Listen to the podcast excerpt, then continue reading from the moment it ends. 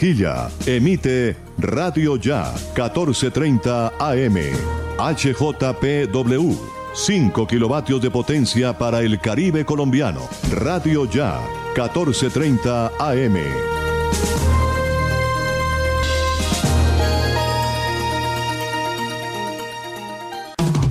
Radio Ya. La radio de tu ciudad. 1430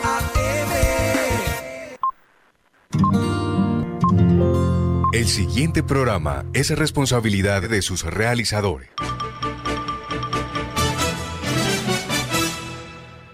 Las 5 de la tarde, las principales noticias del día alcanzaron su desarrollo. A las 5 de la tarde, el entretenimiento se hace más necesario. A las 5 de la tarde, podemos reunirnos todos y producir para ustedes. Cae la tarde. Cae la tarde. La manera diferente de hacer radio. Cae la tarde. Por Radio Ya. Lunes a viernes. La tarde, cae la tarde, cae la tarde. Conduce Jimmy Villarreal.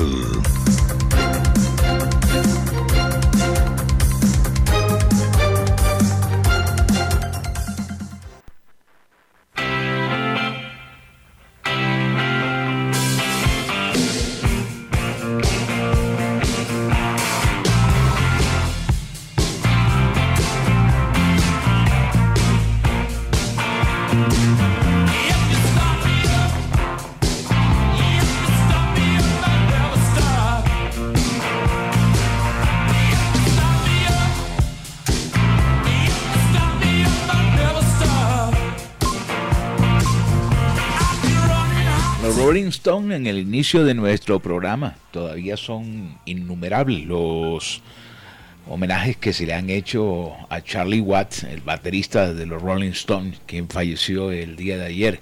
No hay estación de radio en el mundo que no haya dedicado eh, por lo menos cinco minutos de su programación en cualquier segmento, en la primera mañana, en la segunda mañana, en la tarde, en la noche, en la madrugada, a hablar del sensible fallecimiento de Charlie Watts.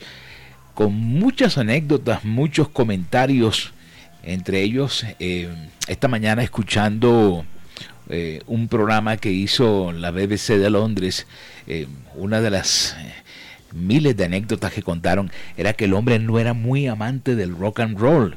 Él era un personaje psicorrígido, acostumbrado a vivir en una granja, muy tranquilo, que buscaba la tranquilidad de su hogar, a diferencia de sus otros dos compañeros que, bueno, todo el mundo conoce los escándalos de cada uno de los Rolling Stones. Y que aprendió a cogerle gusto al rock and roll una vez que eh, eh, su compañero eh, Mick Jagger le regaló un trabajo musical de Elvis Presley y empezó a escucharlo y a escucharlo y a escucharlo porque él en su música personal prefería el jazz, el ritmo y blues y se acostumbró a que ir a tocar la batería con los Rolling Stones era un trabajo, como cuando uno le pagan por ser obrero para ir a taladrar en una calle y él terminaba su trabajo y adiós me desconectaba del mundo. Pero después le cogió gusto y mucha satisfacción al rock and roll escuchando canciones de Elvis Presley. ¿Cómo están ustedes? Esperamos que bien, nosotros dispuestos a acompañarles a partir de este momento, ya son las 5 de la tarde y han corrido cinco minutos después de este comentario que hice de el baterista de los Rolling Stones. Aquí estamos en Radio Ya Barranquilla 1430 AM, en simultánea por www.radioya.co. También estamos en Universal Estéreo www.universalestereo.co. También pueden escuchar Universal Estéreo en el reproductor de Tuning Radio escribiendo la dirección universalestereo.online así simplemente universal estéreo con S punto online y nos reproduce la consentida estéreo.com. Hoy es 25 de agosto, hoy es miércoles 25 de agosto. Miremos a ver eh, efemérides de hoy 25 de agosto que pasó en una fecha y nos vamos a enterar quién nació, quién murió y qué pasó a lo largo de la historia en un día como hoy. un 25 de agosto del año 2021 hubiese cumplido años el actor escocés Sean Connery, el famoso James Bond, aunque es conocido por los papeles de, eh, de James Bond, hizo otras películas como el, Nombre de la Rosa, Indiana Jones, La Última Cruzada, pero uno siempre cuando habla de Sean Connery recuerda su actuación del agente 007 James Bond en todos los tiempos. También en un día como hoy, pero en el año de 1900, falleció Friedrich Nietzsche, considerado uno de los filósofos más importantes por su influencia en la historia y en la cultura. Nietzsche defendía que el verdadero objetivo de la razón y del ser humano no era el conocimiento de la verdad, sino la dominación de la vida que se hace a través de las pasiones y del arte. Ya estamos listos. Voy a habilitar la línea de WhatsApp 319-355-5785. 319 355-5785. Estaba leyendo un estudio que demuestra cómo los colombianos hemos perdido el sueño, eh, la capacidad de tirarse uno a la cama y a los 5 o 10 minutos, ¡pum! La almohada lo vence a uno, el sueño lo vence a uno, queda en brazos de Morfeo, como decía alguien a quien conozco hace mucho tiempo. Pues parece ser que las preocupaciones, la pandemia, los encierros han influido mucho en la eh, salud mental de los colombianos. Y voy a colocar este el tema del día para conversar con nuestros oyentes. ¿Cuál es su principal preocupación antes de dormir? ¿Cuál es su principal preocupación antes de dormir? Me pueden enviar sus comentarios al 319-355-5785. Hoy están con nosotros Elvis Payares, Tito Martínez Ortiz, Florentino Mesa, Jesús Alzate Arroyo, nuestro voiceover, Jorge Pérez, nuestro copiloto, Osvaldo Zampayo, Jenny Ramírez, Alberto Marchena Gardiazabal, eh, Angie Pacheco y desde mi máster en casa Jimmy Villarreal, con el respaldo de la Casa de la Radio la voz de América, y con la voz de América Radio Deutsche Welle de Alemania y Radio Francia Internacional. Al calor de una tacita de café los invito a que se queden con nosotros. Vamos hasta las 6 de la tarde en esto que se llama Cae la tarde. Radio tranquila para volver a casa.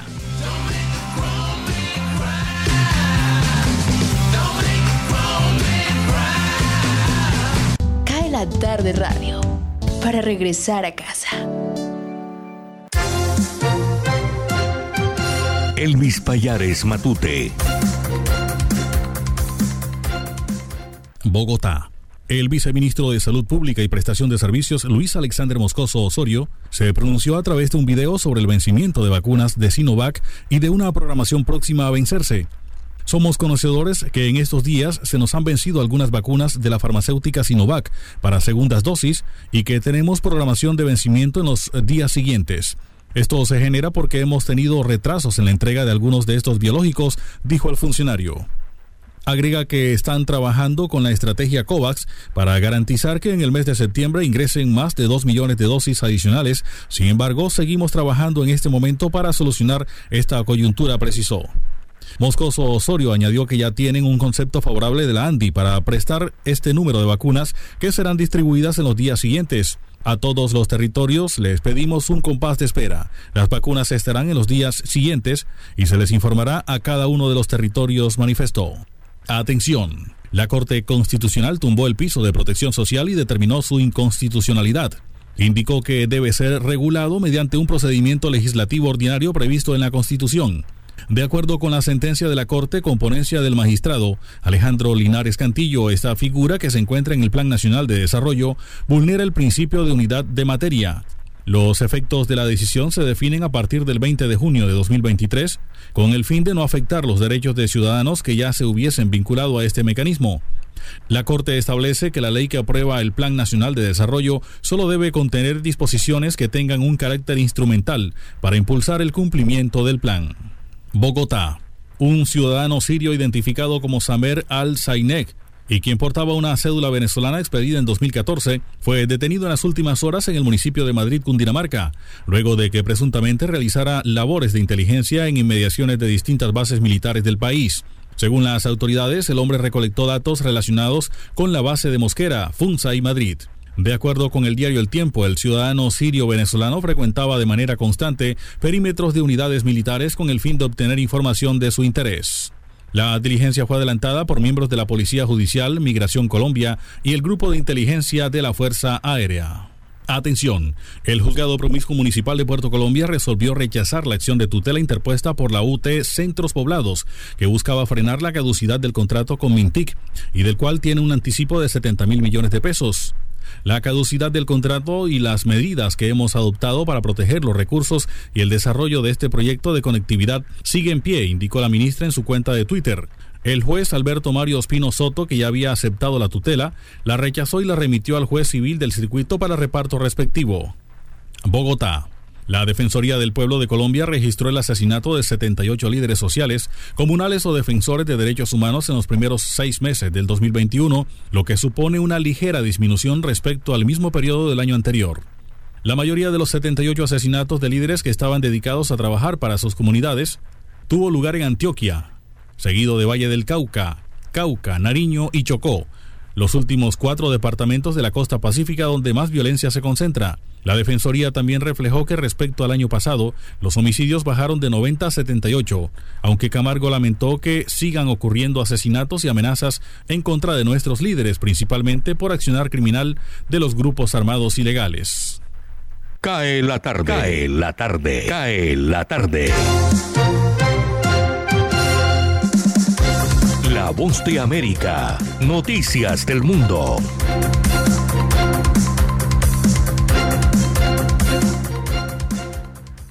En medio de la operación que Estados Unidos realiza en Kabul para evacuar civiles estadounidenses y de otros países como consecuencia del riesgo que enfrentan por la presencia de los talibanes, dos legisladores estadounidenses, Seth Moulton, demócrata por Massachusetts, y el congresista Peter Mayer, republicano por Michigan, realizaron un viaje sin previo aviso el martes a la capital afgana Kabul calificando su visita como una tarea de evaluación del esfuerzo de evacuación en curso y presionar al presidente estadounidense Joe Biden para que prorrogue la retirada de las tropas que quedan en Afganistán más allá de la fecha límite del 31 de agosto. Realizamos esta visita en secreto y hablando de ello solo después de nuestra partida para minimizar el riesgo y la interrupción de las personas en el terreno y porque estábamos allí para recopilar información, no para hacer tributos, dijo en un comunicado conjunto los representantes Moulton y Mayer. Los legisladores que formaron parte de la Comisión de Servicios Armados de la Cámara de Representantes emitieron sus declaraciones después de volar desde Kabul en un avión charter, después de ver la situación de primera mano y hablar con los comandantes en el terreno, afirmaron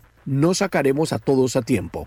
Por su parte, la presidenta de la Cámara de Representantes, Nancy Pelosi, emitió un comunicado el martes diciendo que los viajes a la región de miembros de la Cámara de Representantes desviarían recursos de la operación de evacuación. Dada la urgencia de esta situación, el deseo de algunos miembros de viajar a Afganistán y las áreas circundantes es comprensible y refleja la alta prioridad que le damos a las vidas de quienes están en el terreno, dijo Pelosi. Más adelante, la líder demócrata escribió textualmente, sin embargo, les escribo para reiterar que los departamentos de defensa y de Estado han solicitado que los miembros no viajen a Afganistán y a la región durante este tiempo de peligro, y añadió, garantizar la evacuación segura y oportuna de las personas en riesgo requiere el enfoque y la atención completos de los equipos militares y diplomáticos de Estados Unidos en el terreno en Afganistán. En tanto, la agencia Associated Press citó a un alto funcionario estadounidense que dijo que el gobierno del presidente Biden consideró la visita de Moulton y Mayer como inútil y otros funcionarios dijeron que fue vista como una distracción para las tropas que tenían la tarea de asegurar el aeropuerto para facilitar los vuelos de evacuación.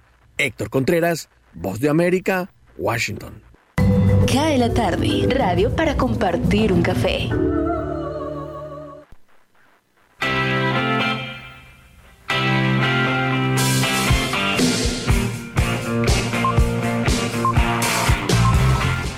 5 de la tarde, 14 minutos. Vamos a ver la temperatura. Ah, bueno, Jorge tiene ahí el dato. Iba a abrir la página del Clear Channel, pero Jorge tiene hasta el termómetro ahí a la mano y el almanaque Bristol. Jorge, buenas tardes. Muy buenas tardes, Jimmy. Cordialísimo saludo para usted, para la amable audiencia que desde ya se conecta con nosotros a través del dial 1430 en la banda AM. Radio ya, la radio de tu ciudad. Eh, hoy hemos tenido un día seco, podríamos decirlo así, nublado mayormente sobre la ciudad de Barranquilla y el área metropolitana. A esta hora tenemos 28 grados centígrados, una sensación térmica de 31 grados, la mínima en horas de la noche de 24 grados, probabilidad de lluvia, mi estimado Jimmy. Si va a salir a comprar el pan, encárguelo temprano porque después de las 6 de la tarde, según el IDEAN, 15% de probabilidad de lluvia después de las 6 de la tarde. Así que yo creo que va a tener que llamar al domicilio y que lo lleven antes el pan. El sol se ocultará a las 6 y 12 de la tarde. La humedad del 81%, bastante calor en el día de hoy en la ciudad de Barranquilla. La visibilidad en el Ernesto Cortizos, 12.8 kilómetros. Vientos de 8 kilómetros por hora en Barranquilla. Y usted que me pregunta, abramos aquí el almanaque de Bristol, permítame. Aquí está la página. Dice, fase lunar está en menguante, aún continúa menguante la luna barranquillera hermosa, que esperemos verla cuando se despeje todos estos nubarrones. Perfecto. Eh, quiero agradecer a quienes nos escuchan a través de la transmisión que hacemos diariamente en el fanpage de Radio Ya. Ahí siempre hay oyentes que están pegados a la señal de este programa. Un saludo muy cordial para ellos. También quiero saludar a quienes nos escuchan a cualquier hora del día cuando este programa se convierte en podcast que ocurre 15, 20 minutos después de que finalizamos, eh, subimos el programa a la plataforma de podcast y está disponible eh, en todas las plataformas prácticamente, en las más populares. Yo recomiendo siempre eh, Google Podcast para quien tiene teléfono Android y Apple Podcast para quien tiene el teléfono iPhone. Eh, yo particularmente eh, siempre escucho la mayoría de mis podcasts en una plataforma que se llama Spotify, que es mi preferida porque tiene eh, programas y tiene además excelente música. Así es que saludo también a quienes nos oyen en diferido cuando este programa se convierte en podcast. ¿Qué pasó un 25 de agosto? En el año 1609, Galileo Galilei presentó su primer telescopio ante el Senado. En el año de 1944 se realizó la marcha de celebración por la liberación de los nazis alemanes en París. En el año de 1989, Kentaro Miura publica el primer capítulo del histórico manga Berserk. En el 2012, la nave espacial norteamericana El Viajero 1 se aleja a la distancia de 121 unidades astronómicas y abandona el sistema solar, convirtiéndose en el primer objeto creado por el hombre en alcanzar el espacio interestelar. Y en el 2014, Ariana Grande lanzó su segundo álbum de estudio que se llamó My Everything, Tú eres mi todo. Veamos que ya me han empezado a escribir sobre el tema del día, el 319-355-5785. Vamos siquiera con dos comentarios a la línea de WhatsApp porque si no se nos alarga esto y se nos atrasa la parrilla. Luis Fernando Quintero dice buenas tardes, son varias mis preocupaciones. La primera ¿Estaré en paz con Dios? Eso me pregunto siempre cuando voy a dormir. La segunda, ¿cómo estará mi salud para dormir? Y tercera, ¿qué pasará mañana? ¿Seré mejor o peor que hoy? Abrazo, viejo Jimmy. Abrazo, hermano. Está, filosofando mucho. Eh, Claudio Polo, eh, el desempleo. Tengo 23 y no encuentro nada. Ofrezco mis servicios como ingeniero ambiental. Bueno, si me llama alguien, yo le tiro aquí tu teléfono que queda registrado en el WhatsApp. Eh, Agnes Marisol Meyer dice, pensar en lo que he dejado de hacer, lo que me hace falta por realizar en mis propósitos de vida futura y así también me pregunto si voy a amanecer viva para continuar trabajando en estos objetivos. Además, siempre al acostarme perdono, olvido y empiezo de nuevo.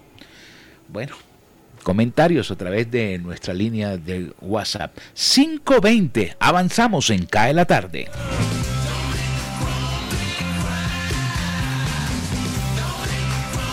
Cae la tarde. Cae la tarde. Cae la tarde. Osvaldo Zampayo y Jenny Ramírez con los personajes.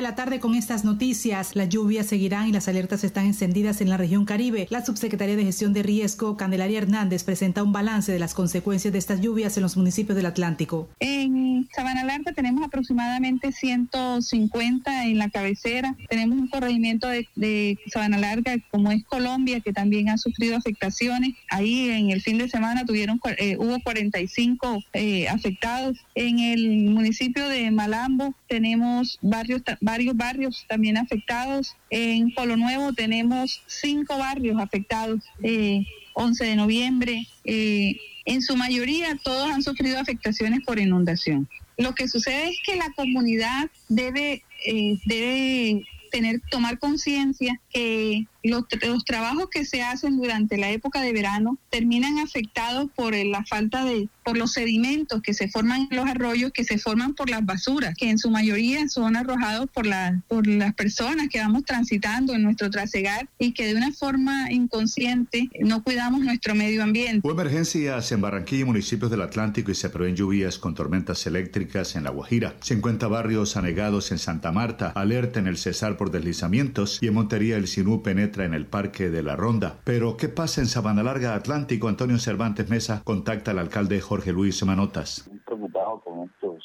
embates de la naturaleza, desafortunadamente, y creo que es una realidad transversal en, gran parte de nuestro departamento, pues no, no, estamos preparados para, para afrontar situaciones como esta. Ayer hubo un aguacero inclemente, eh, ha seguido eh, con algo de de, de lluvia en algunas partes de Sabana. Y bueno, son muchísimas, muchísimas las viviendas que han venido sufriendo, muchas las viviendas que, que por alguna situación en su momento, hace muchos años atrás, bueno, desafortunadamente por la misma necesidad de, de, tener eh, un techo, pues se construyeron también ahí a la ladera de los de los arroyos y, y hoy, hoy bueno, se están sufriendo todas estas todas, todas estas eh, todas estas situaciones, ¿cierto? Eh, ayer tuvimos la oportunidad de estar en el barrio Los Nogales, en Los Campanos. Eh, tuvimos un reporte también preliminar de, Defensa Civil que habla de, 61 viviendas afectadas, eh, una vivienda totalmente colapsada, unas 62 familias con un número aproximado de 340 personas también afectadas, entre ellos tristes, con dos niños, perdón, entre ellos unos 92 niños eh, hacen parte de, este número de personas afectadas y nos faltan unos datos todavía de barrios como como primero de diciembre, 20 de enero, San José, Nuevo Horizonte, Villa Verano, Villa Lewis, 7 de agosto, Los Robles, Villa Carmen, segunda etapa. Hoy ese trabajo eh, que va a continuar, acuérdate que Aguacero pues, eh, fue ya casi hasta las 6 de la tarde, oscureció y no, no hubo forma de seguir visitando algunos barrios y de seguir haciendo eh, el sondeo eh, que, nosotros realizamos. De igual manera, pues también en, los corregimientos tuvimos muchísima afectación por todo esto que pasó en el día de ayer y que lo triste es que eh, está pronosticado que que va a seguir, va a seguir cayendo agua en todo el territorio colombiano. Mucha atención, ya está reabastecida con gasolina motor la región Caribe con 225 mil barriles, de los cuales 114 mil llegaron a Barranquilla. Saludamos en Bogotá al presidente de la Junta Directiva de Fendipetróleo, Jairo Gómez. Yo creo que la cantidad de combustible que se importó es bastante interesante. Eh, adicional a ello, ya tenemos conocimiento de primera mano que ya la refinería entró en operación. Eh, es un proceso lento de,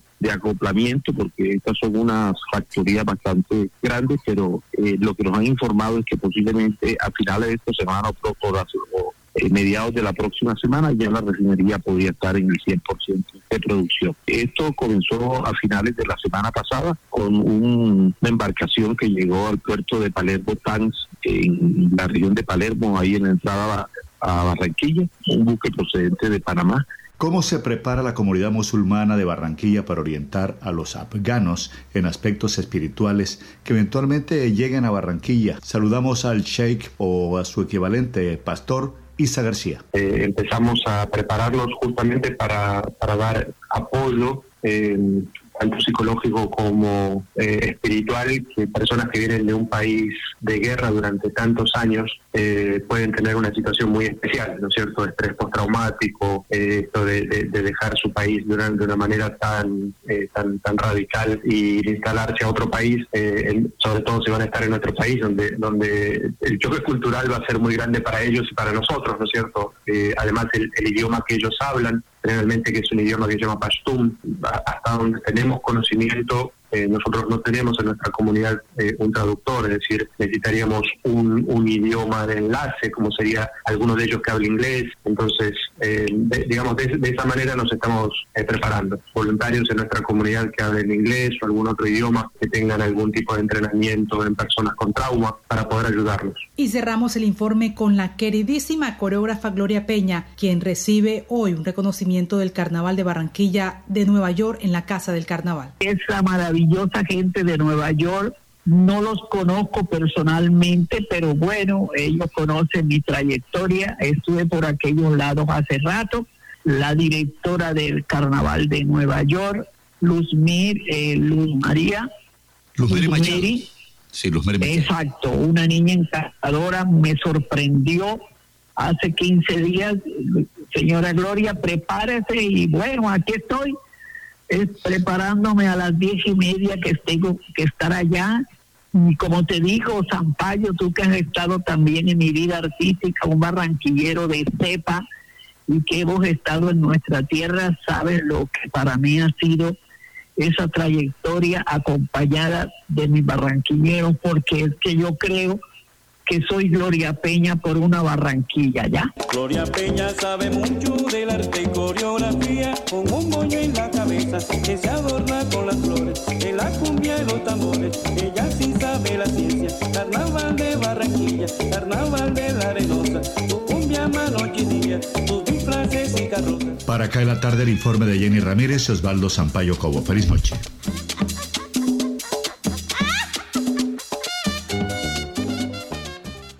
Cae la tarde. Cae la tarde. Cae la tarde. Radio Francia Internacional. Noticias del Mundo.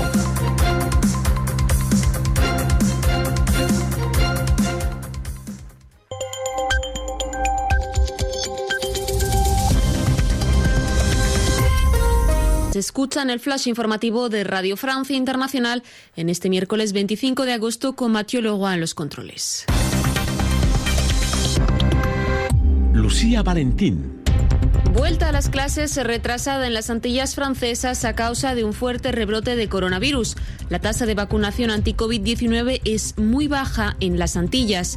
Los alumnos de esas cinco territorios ultramarinos franceses deberán esperar dos semanas más para volver a las aulas, según ha dicho el vocero del gobierno, Gabriel Attal. En consecuencia de situación très grave, la rentrée scolaire avait déjà été reportée. Como consecuencia de estas situaciones muy graves, ya se ha postergado el regreso a clases en la Polinesia francesa y se decidió esta mañana durante el Consejo de Defensa postergar hasta el 13 de septiembre el regreso a clases en Guadalupe, en Martinica, en San Martín, San Bartolomé y en ciertas zonas de Guayana.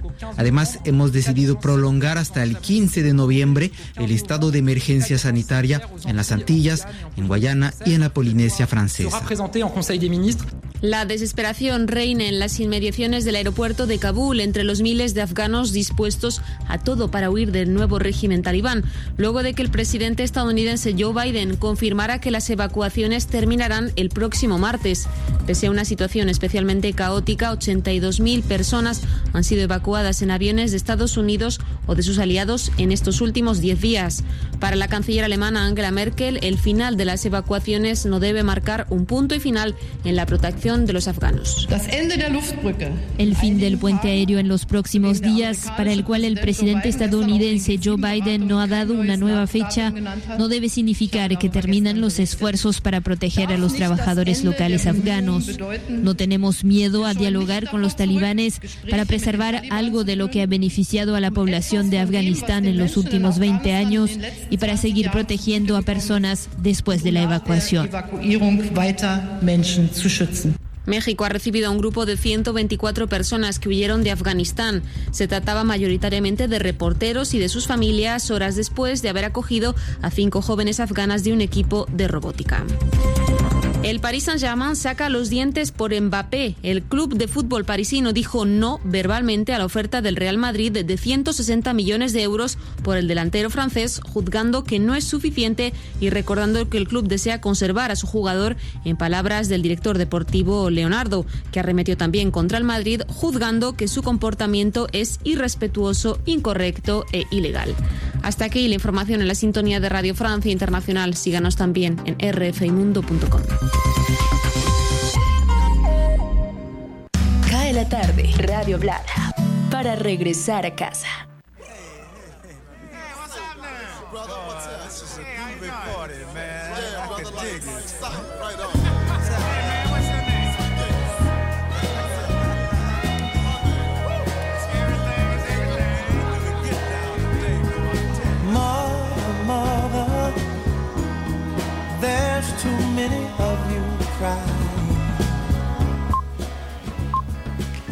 Tremenda canción What's Going On de eh, Marvin Gaye. En estos días estoy pendiente de un documental que realizó eh, CNN sobre la vida de Marvin Gaye y de cómo influye todavía en estos tiempos dentro de una generación de gente negra en Estados Unidos, gente blanca y aún extranjeros.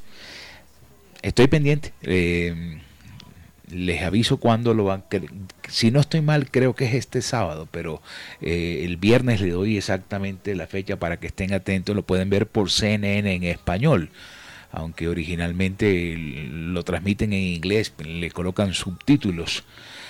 What's Going On, tremenda canción de Marvin Gaye. Miremos a ver quién nació un día como hoy, un 25 de agosto 1949. Gene Simon, músico, bajista y vocalista de la banda Kiss. Él nació en Israel, pero tiene la nacionalidad norteamericana. 1951, Rob Halford, cantante británico de la banda Judas Priest. Tim Burton, cineasta norteamericano en el año de 1958. Billy Ray Cyrus, actor y cantante norteamericano, 1961. Tengo la duda si se debe pronunciar Cyrus o Cyrus. Debe ser Cyrus. 1962, Vivian Campbell, músico irlandés de la banda Def Leppard. Claudia Schiffer nació un día como hoy, la modelo alemana en el año de 1970. Joe Wright, cineasta británico en 1972. Kel Mitchell, actor norteamericano de 1978. Una famosa cantante china llamada Lu Yifei, actriz también, eh, es de, de las más populares en Asia, 1987. Abraham Mateo, cantante, actor y bailarín, compositor español en 1998. Creo que nos cogió el break, pero voy a ver si tengo, no, sí tengo una mano de comentarios al 319-355-5785. A mí me da pena porque a veces algunos no los alcanzo a leer. Tengo aquí Humberto González. Hola, muy buenas tardes. Me uno a ustedes a partir de hoy como seguidor. Es mi primer programa, los estoy escuchando. Mi preocupación es si Dios quiere que suceda mañana algo favorable con mi familia.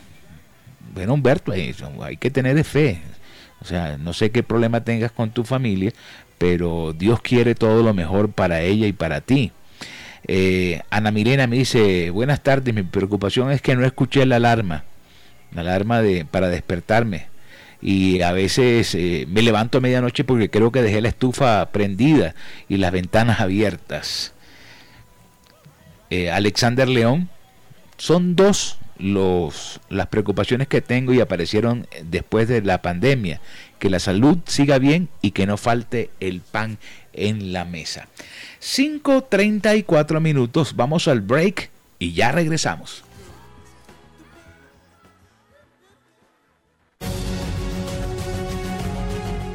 www.radioya.com es la radio digital de tu generación.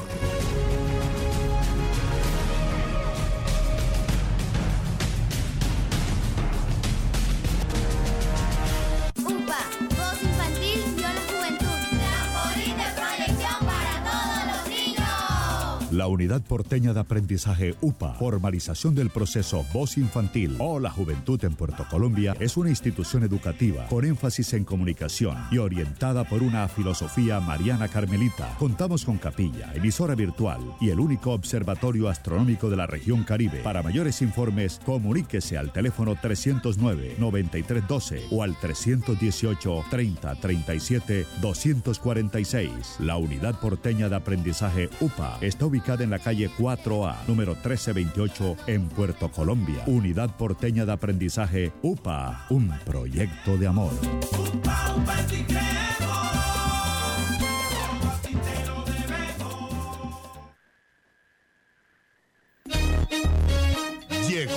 la tienda express, el más espectacular programa de fidelidad para tenderos y consumidor final. La tienda express, módulo de mercadeo y radio promocional multimarcas que se comunica con los tenderos a través de la radio y visita las tiendas sembrando su producto.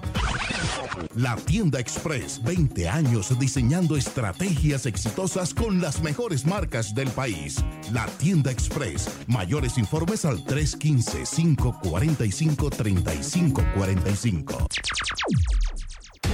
Noticias Ya es información, análisis, opinión en Barranquilla y el Caribe. Sintonízate en los 94.1 FM de Uniautónoma Estéreo y los 14.30 AM de Radio Ya. Noticias Ya, con la dirección de Jenny Ramírez y Osvaldo Sampaio Cobo.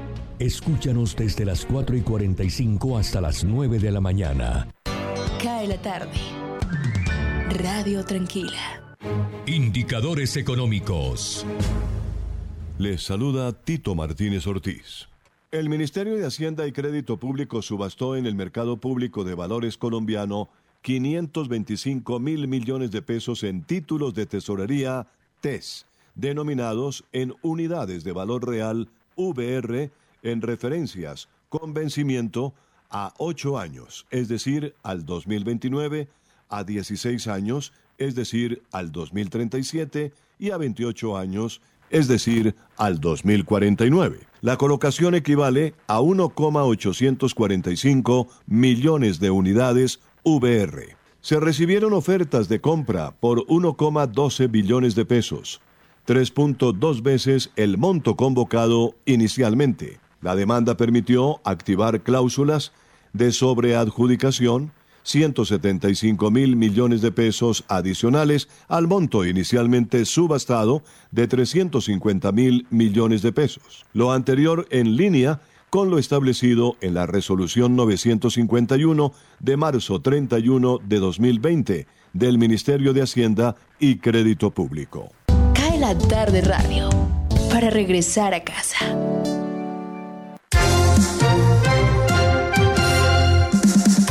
Cae la tarde, cae la tarde, cae la tarde. Señal internacional, Deutsche Welle, desde Alemania.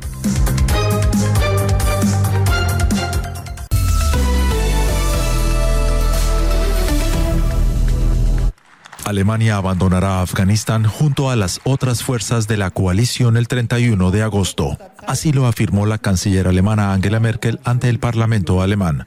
No obstante, señaló que tras el fin del actual puente aéreo, los esfuerzos para sacar a más personas que necesitan protección deben seguir. También abogó por mantener un diálogo con los talibanes para proteger los avances logrados en Afganistán. La mandataria admitió además que la coalición internacional subestimó la rapidez con que se desarrollaron los acontecimientos que derivaron en la toma del poder por parte de los talibanes.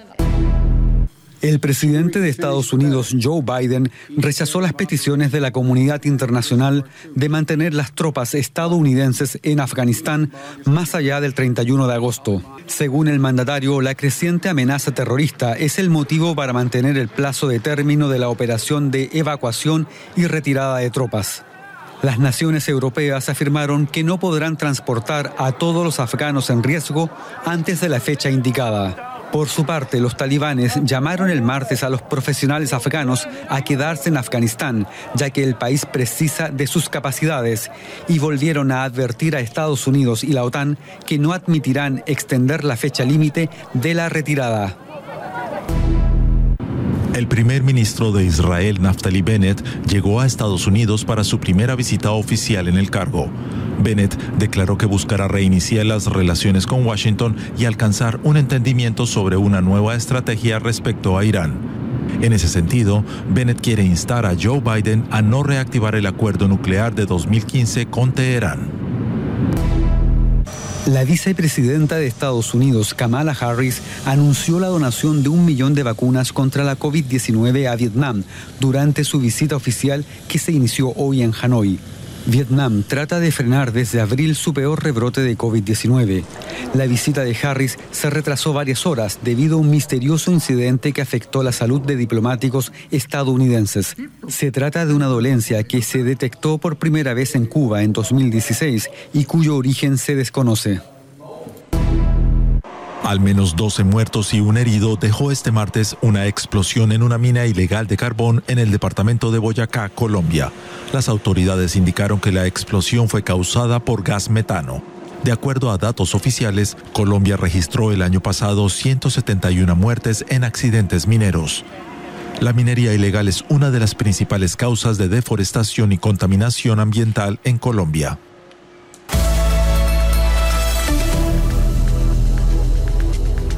Cae la tarde. Cae la tarde. Cae la tarde. Gustavo Álvarez Gardiazabal. La crónica del día.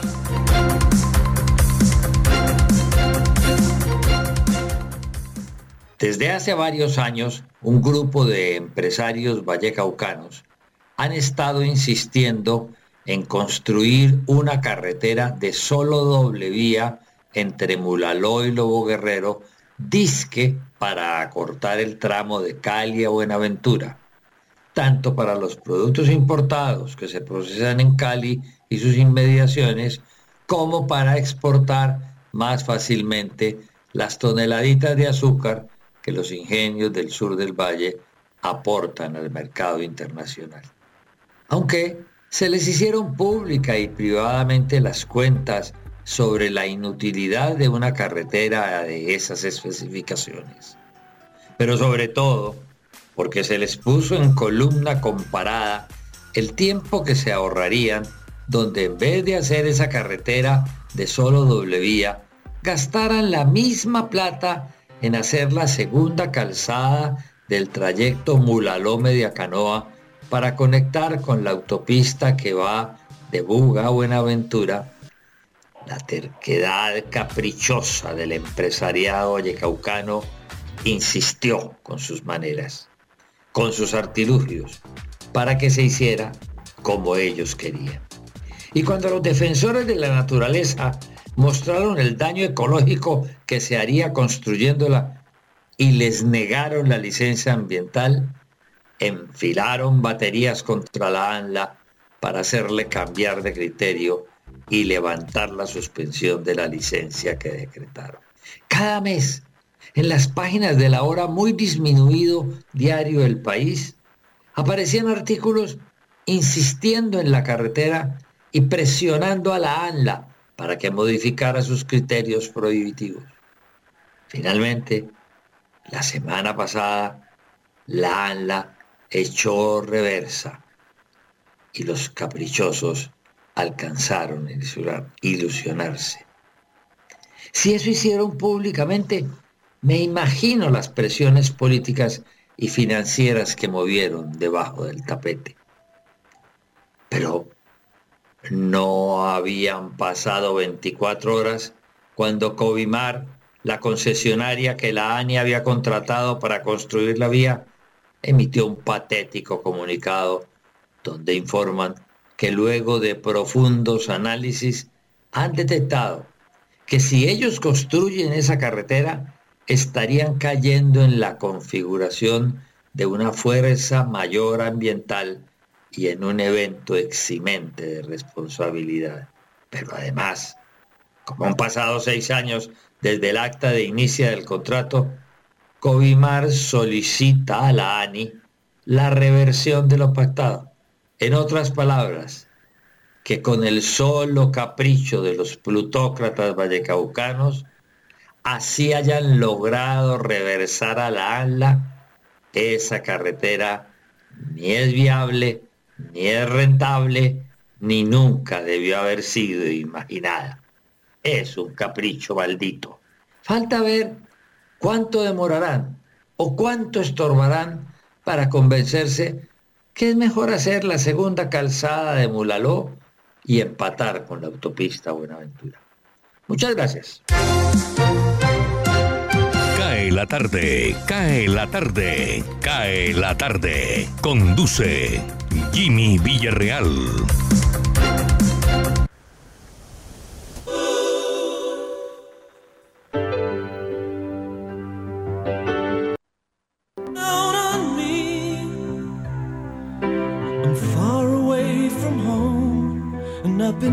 Facing this alone for much too long. I feel like no one ever told the truth to me about growing up and what a struggle it would be. In my tangled state of mind, I've been looking back. 5 de la tarde, 46 minutos. Miremos a ver un día como hoy quién falleció. 1984 falleció Truman Capote, escritor norteamericano. En 2008 Elvira Dávila Ortiz, colombiana, enfermera colombiana pionera de la enfermería y de los bancos de sangre en toda Iberoamérica. En 2012 Neil Armstrong, astronauta norteamericano. En el 2018 Lindsay Kemp, actor, coreógrafo y mimo británico. Y en el 2020 Arnold Spielberg, ingeniero eléctrico norteamericano y padre de Steven Spielberg, el famoso director de cine. Hoy es el Día Internacional del Peluquero. A todos aquellos eh, quienes trabajan en las barberías, en las peluquerías, un abrazo formal. 319-355-5785, tema del día que le preocupa en la noche antes de dormir. Me escribe aquí Hernán Arbeláez. Buenas tardes, mi preocupación en los últimos días, ¿mandarán afganos a Barranquilla? No sabemos. Dicen que la mayoría se va a quedar en Bogotá, aunque el alcalde de nuestra ciudad ha abierto las puertas y los hoteles también. Eh, eh, me escribe Javier Gutiérrez. Buenas tardes. Mi preocupación antes de irme a dormir es la incertidumbre de lo que viene tras la pandemia. Cosas buenas, hermanos, cosas buenas. Eh, Tatiana Roa dice, antes de dormir soy un poco dramática con el futuro de mi hija. Tiene siete años. A la pobre le tocará la guerra por el agua ¿Qué pandemia le va a tocar? ¿Cómo será el mundo cuando sea grande? ¿Le tocará un buen esposo? Uy, usted está preocupada y bastante. 548. Hablemos de deportes, mi estimado Jorge Pérez. Usted tiene ahí toda la información deportiva local. Así es que cuénteme, ¿qué ha pasado? Bueno, Jimmy, a esta hora Junior se prepara para saltar al gramado del Estadio Metropolitano Roberto Flaco Meléndez, el coloso de la Ciudadela 20 de julio para enfrentar por Copa mm, Betplay, valga la publicidad, al Deportivo Pereira. La nómina titular, Sebastián Viera, Marlon Piedraíta, Dani Rosero, Homer Martínez, Gabriel Fuentes, Larry Vázquez, Didier Moreno, Jesús David Rodríguez, Freddy Nestroza, Luis Cariaco González, el venezolano, y Cristian Martínez Borja. Borja, pero el genérico, como le dicen acá en Barranquilla, el delantero Cristian Martínez Borja, que estarán enfrentando los 11 titulares al Deportivo Pereira desde las 6 de la tarde. Suerte, éxitos para nuestro equipo rojo y blanco, que espera lograr obtener el primer paso esta es una llave. El que pierda sale, mi estimado Jimmy, para que tenga ahí. Usted que tiene la opción de ver el compromiso desde las 6 de la tarde por el canal que hay que pagar. Eh, la efeméride. ¿Le gustó la efeméride que le mandé? Sí, sí, estaba viendo, ya la iba a mencionar. Hoy se cumplieron 53 años cuando Garrincha jugó en Junior. Lució la camiseta roja y blanca el domingo 25 de agosto de 1968. Manuel Francisco dos Santos aceptó cobrar 600 dólares por partido jugado en el equipo junior de Barranquilla. Me imagino que eso era plata en esa época, 600 dólares. Mucha plata. Ah. Mucha.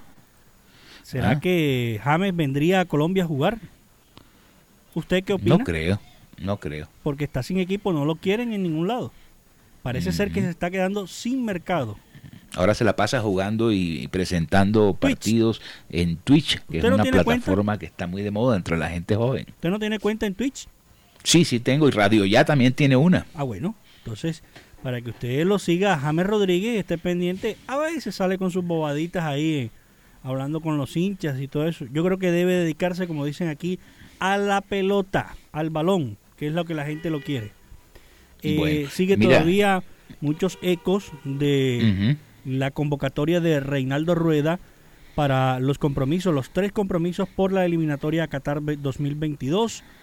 Incluso se está hablando, mi estimado Jimmy, de que los jugadores que están en Inglaterra, Davinson Sánchez y Jerry Mina, no vendrían. Así se está poniendo porque el, la liga inglesa ha dicho que no van a prestar estos jugadores de ningún país, no los van a prestar a ninguna para que vayan a participar con sus selecciones. Ninguno que juegue en el Reino Unido podrá salir a compromisos de eliminatoria. Lo mismo se está asociando España, la liga italiana también parece ser que también dice que también va a apoyar esta iniciativa de la liga inglesa.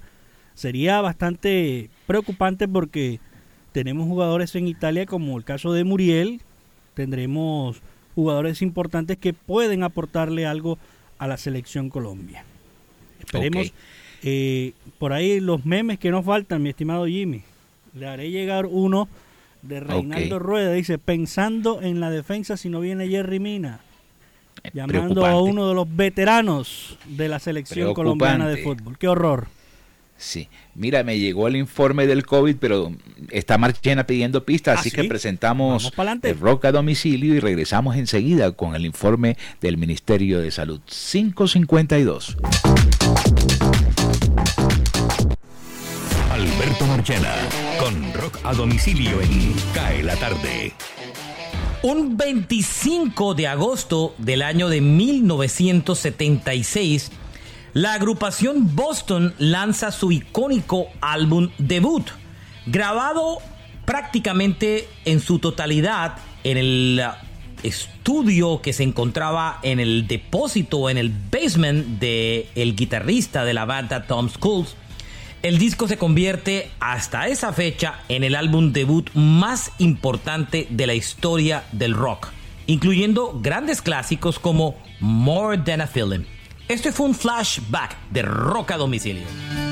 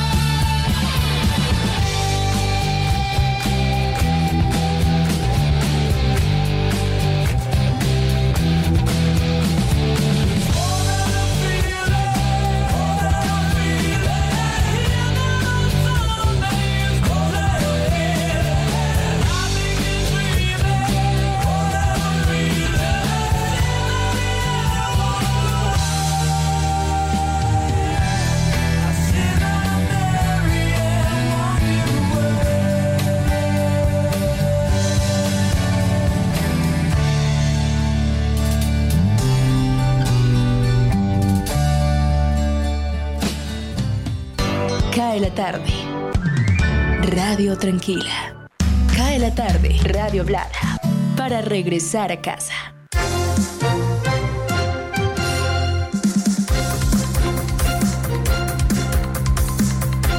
El Ministerio de Salud reportó hoy miércoles 2.400 nuevos y 86 muertes por causas asociadas con el COVID-19.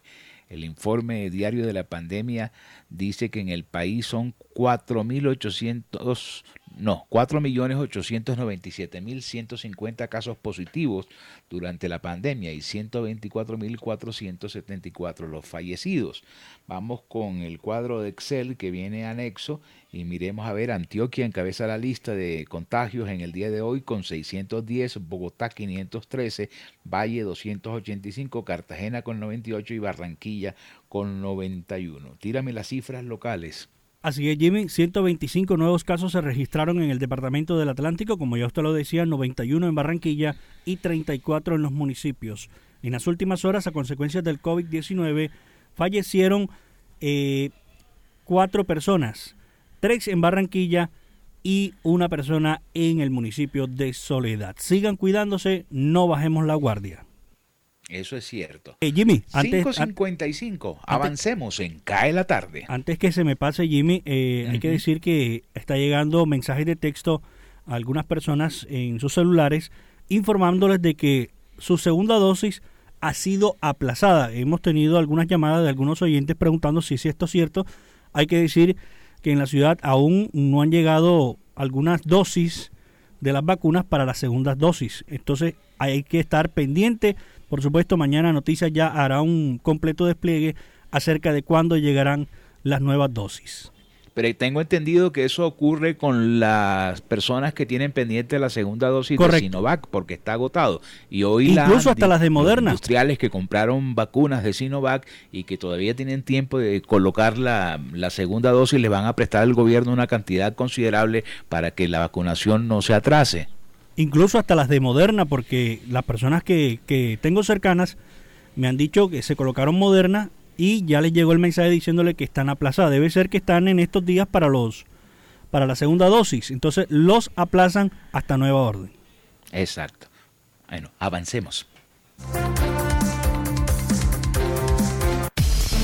Noticias del espectáculo.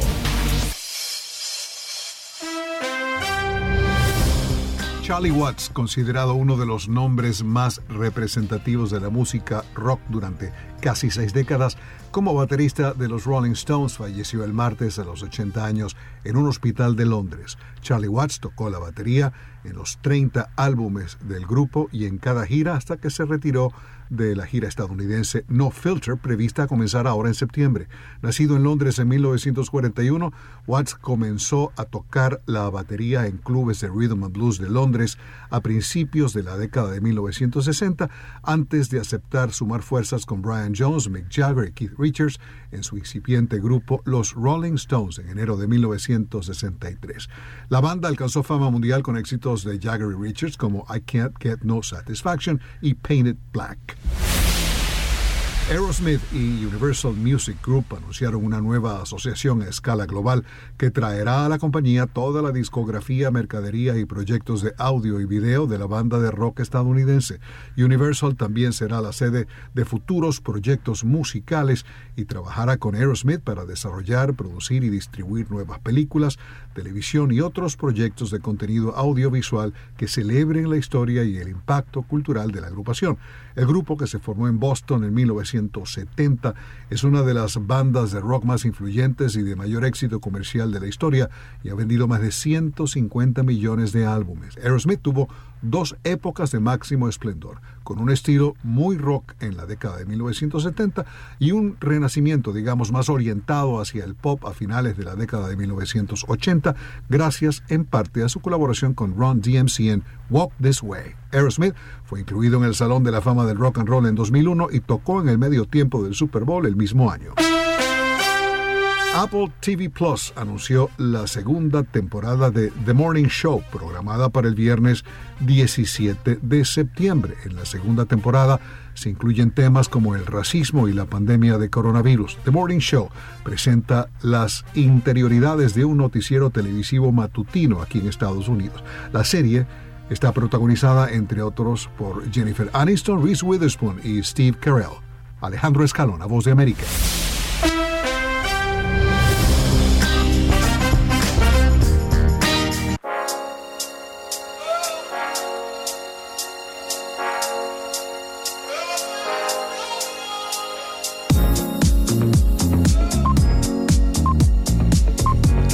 Noticia esa que acaba de dar Alejandro Escalona desde Washington. The Morning Show, una de mis series preferidas. Ya me vi la temporada anterior y estaba pendiente de esta que viene. Está por Apple eh, TV Plus excelente, se la recomiendo. Todo lo que hay detrás de un noticiero de televisión, las envidias de las presentadoras, el presentador oficial eh, envuelto en un crimen. No les digo más porque eso es dañarles eh, la intención de verla eh, contando la trama. Búsquenla en Apple TV Plus.